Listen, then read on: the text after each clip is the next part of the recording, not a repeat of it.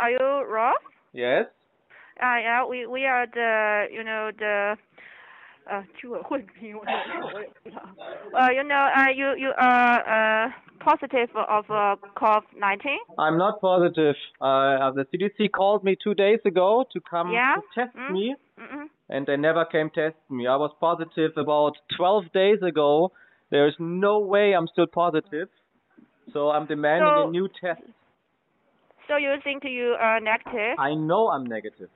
There's yeah, no but thinking. now, but but now the policy is you have to go to the you know the uh camping like uh, something There is like no that. policy in place. The CDC called me two days ago that they will come test Yeah? me. They have no Uh-huh. people. They have no people to come in to test me. So that's not really my problem if there's no personnel. So get the CDC. 欢迎来到四零四档案馆，在这里，我们一起穿越中国数字高墙。大家听到的是一段在中文互联网热传的电话录音，其内容是：居住在上海的德国人罗斯接到学会东堂居委会工作人员打来电话，要求他前往方舱医院接受隔离。居委会人员说：“今晚你必须要去方舱。”罗斯断然拒绝，并对上海政府混乱的疫情管理与协调表示愤怒。根据这段录音，罗斯一家感染新冠。并在十二天前被拉去方舱医院，却因没有床位，在寒风中站了五个小时后被退回。十二天后，他们的抗原检测已呈阴性，但政府却要求他们必须去方舱医院。罗斯曾电话疾控中心，要求对方派人上门做核酸检测，并表示如果结果为阳性，我愿意跟你们去方舱。但是疾控中心却迟迟不派人来检测，他等来的只是一通通知他必须去方舱的电话。在往期节目中，我们已经回顾了上海疫情防控的现状及其给市民造成的困扰与灾难。本期节目，我们将聚焦被官方称为是一项创举的方舱医院真正的作用，以及人们在其中的魔幻生活。方舱是工程术语，指的是使用各类坚固材料组合形成的可移动模块式建筑结构。方舱可以单独使用，也可以集成起来构建更大的建筑。所谓方舱医院，正是由一系列具有不同医疗或技术保障功能的方舱组合而成的医疗单位。新冠疫情期间，由于医院收治病人的能力有限，中国政府新建或者直接征用了包括大型活动场地、休克的校园等现有空间，快速构建方舱医院，作为临时性过渡措施，收治轻症患者，强制隔离病人。二零二零年二月三日，武汉开始新建多个方舱医院，按照官方说法，各国都有方舱医院，但是中国的方舱医院是速度快、质量好的一项创举，在应对疫情中起到重要作用。中国建设方舱医院主要是为了隔离轻症病人，按照国家卫健委今年三月份的要求，保证每个省至少有二到三家方舱医院。由于上海本轮疫情压力巨大，政府从三月下旬便开始建设方舱医院，目前市级层面已经建成六大方舱基地，整个上海市有一百多个方舱医院。根据新华社的消息，至四月十三日，上海已有方舱医院床位约二十点四万张，在建的方舱医院计划近期开放床位三点五万张。但是，高歌猛进的方舱建设，伴随的是混乱、随意和强迫的隔离措施，以及人们被粗暴蛮横的对待。四月十八日晚，网友职业在网上发文，请大家帮我转发，求不要把我九十四岁的外婆拉去方舱。按照他的描述，他九十四岁的外婆患有心脏病、高血压等老年基础疾病。就在他刚做完手术的七十四岁的大舅去看望外婆时，该小区发现阳性案例，迅速封了居民楼。四月四日，外婆和大舅都检测出阳性，两人一开始一直居家，只有轻微咳嗽症状，没有发烧。直到四月十五日，大舅抗原自测转为阴性，第二天，外婆也转为阴性。但四月十八日下午，居委会突然来电话，要求他们马上收拾东西，要将他们送到方舱。外婆家隔壁有个九十七岁的老人，也要被担架抬走去方舱。职业很焦虑，他在文中表示：“引号，老人如同小婴儿一样脆弱，是我们最应该拼尽全力保护的群体。此时上海的医疗系统已经不堪重负，万一在过程中交叉感染了别的什么病毒，无法及时得到救治，我们家属无法承受这样的后果。”这篇文章迅速在中文互联网被大量转发。很多网友评论这篇文章时，又提供了多个案例。这些案例显示，不管多大年纪的老人都会被送到方舱，甚至是已经转阴在家好多天的，也会突然被要求转运。还有一位网友的奶奶在被隔离治疗的路上去世。有一位确诊后正在隔离的网友留言说，她的丈夫在她被隔离后也确诊了，被通知要转运方舱。然而，他们家中有一岁的婴儿是阴性，如果婴儿跟她丈夫一起到方舱，会有感染的风险。她请求官方等到她康复回家能照顾婴儿时，再拉她的丈夫去隔离。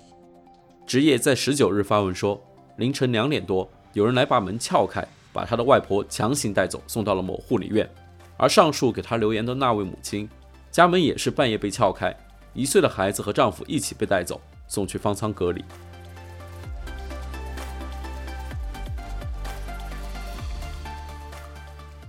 四月六日。国务院联防联控机制会议上，有与会专家明确声称，方舱医院主要收治有生活自理能力的六十岁以下的无急性发作的基础病和精神疾病的无症状感染者和轻型病例，老人、儿童等重点人群要去定点医院隔离。然而，上海市政府为了要实现中央下达的社会面清零的目标，把加快转运隔离作为最紧迫的任务。要求应检尽检，应收尽收，应隔尽隔，应治尽治。许多确诊后在家隔离多日、已经自测转阴的感染者，也被要求住进方舱，甚至不顾这些居民的年龄、身体和家庭状况。有网友说，这是政府要跑数据。按照网上流传的虹口区嘉兴路街道瑞兴居委会发出了一份通知：如果居民拒绝去方舱医院，将会永远红码，也会连带整个小区不得解封。被送入方舱的患者离开方舱后也并不容易。从四月十日开始，符合条件的转阴感染者可以陆续出方舱。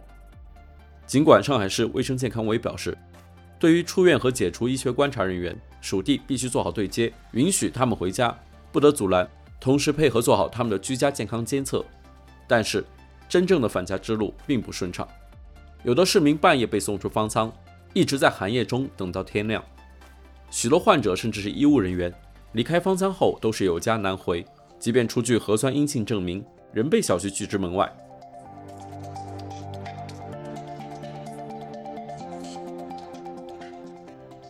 除了进出方舱遭了强制外，被隔离在方舱的人们也面临着各种挑战。四月十日，编剧六六在微信朋友圈发文，其中可见他安慰要被送去方舱的母亲说：“即便抓去方舱，也不会比集中营更差。”把方舱比作集中营。反映了六六等人对于方舱的负面观感。根据方舱亲历者的讲述，方舱生活有着各种问题。微信公众号“神丑时代”记录了网友提供的方舱生活的五条视频，展现南汇方舱的混乱。一位女士看到被隔离的人们疯狂抢物资，没有人管，说着：“南汇方舱乱的，没有人管。”所有的物资都是靠自己在抢，所有的人都慌了，请大家曝光一下。同样在南汇方舱，另一位女士和她的母亲被拉来隔离，他们看到太多人在抢被子、米饭等物资，而她和她的母亲两人只抢到一箱水。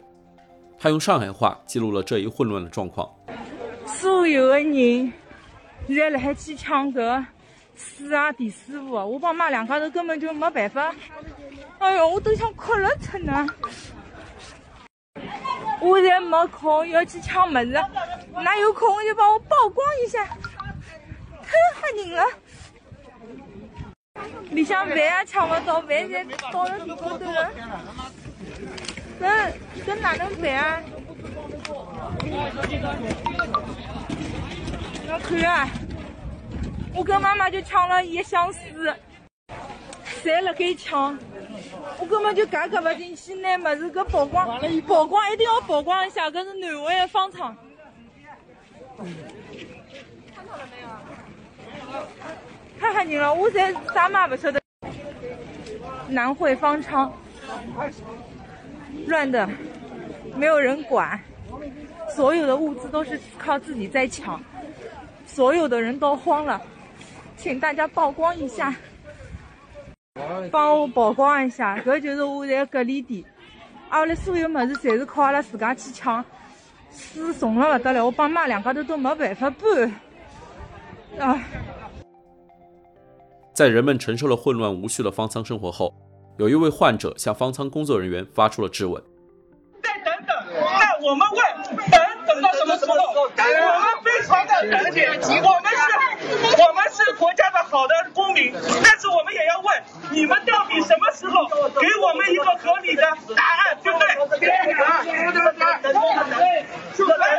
不要跟他们只能等，他们只是工作人员的站着。诸多被隔离在方舱的网友最大的抱怨是生活条件简陋、厕所环境差、几乎毫无隐私、对女性不友好、洗澡困难、互相影响休息不好等情况。四月十三日，上海暴雨，南汇方舱内网友拍摄上传的一段视频显示，大量床位上铺着临时的遮雨布，上面还有脸盆接水。除了生活面临诸多问题，人们的心里也产生了复杂的感受。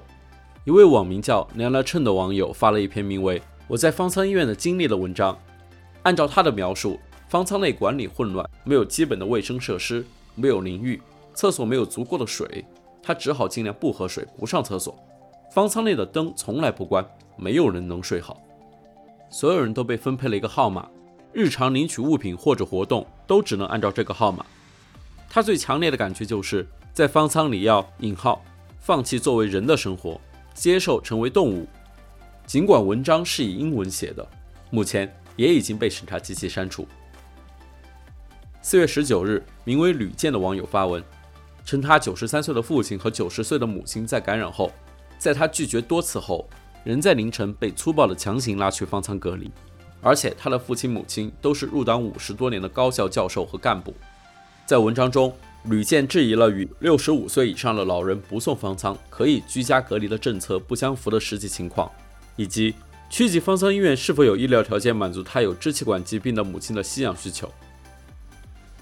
但是，比起被隔离在家的人们，方舱也有好处，那就是起码有吃的，甚至还有可以出方舱的人觉得这里生活安稳而富足，这里有营养均衡的一日三餐，有专业医护人员照看，因而决定留下来当志愿者。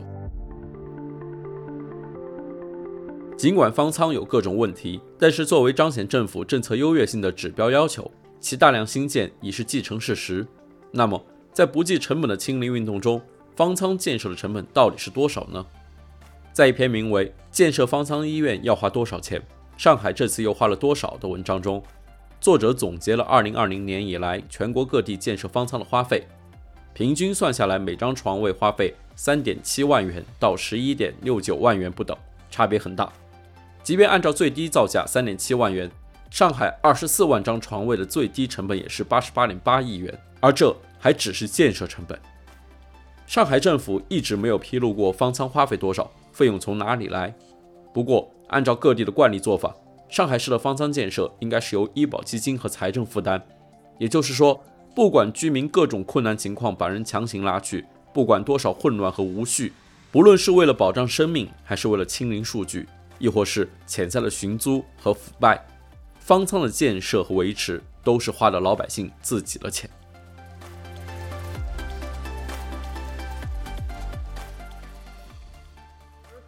The most ridiculous I've ever experienced in my entire life. My children at kindergarten are more organized than this fucking crap here. Your government is a piece of shit. My embassy is all over you anyways already, so this is gonna be massive. This is a fucking big joke. Tell him his uh, policy stinks.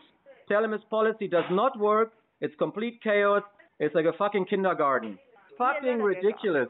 It's ridiculous. It's a mm. disgrace for this country and for your government. That's all I can say. You're you're like a joke in the whole fucking world now. This country is a joke. It's seriously a joke. We're all fine, and then they decide to take us. What sort of ridiculous rule is that? That's ridiculous. There is no logic to this. It's completely fucking random. Global glory for China. Global glory. Global glory for China. This is a this is a disgrace for this country. Yes. Any any any third world country would do this better than this. This is really really really shameful. 中国数字时代 CDT 致力于记录和传播中文互联网上被审查的信息，以及人们与审查对抗的努力。欢迎大家通过电报 Telegram 平台向我们投稿，为记录和对抗中国网络审查做出你的贡献。投稿地址请见本期播客的文字简介。阅读更多内容，请访问我们的网站 cdt.media。